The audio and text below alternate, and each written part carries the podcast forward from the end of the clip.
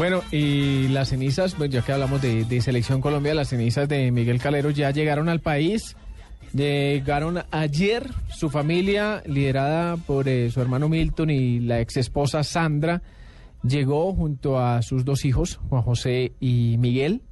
Sí, tengo entendido que Sí. en Ginebra le van a hacer Sí. una celebración muy linda. El próximo jueves se esperan eh, varios eh, homenajes. Habrá una Eucaristía en la parroquia central del pueblo.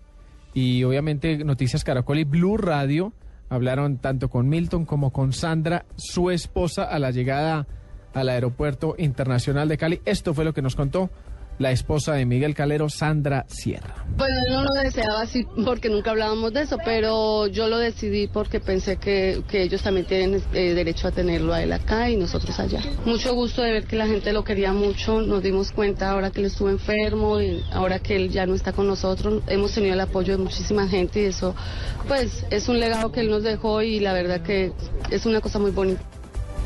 La mitad de las cenizas de Miguel Calero reposarán en Ginebra, Valle, el municipio, la provincia donde nació hace más de cuatro décadas, 41 años tenía Miguel Calero. La otra mitad se quedó en Pachuca, México, Claro, es como lo dijo Sandra. Eso era lo que, que ella dice, nosotros nunca hablamos sobre la muerte.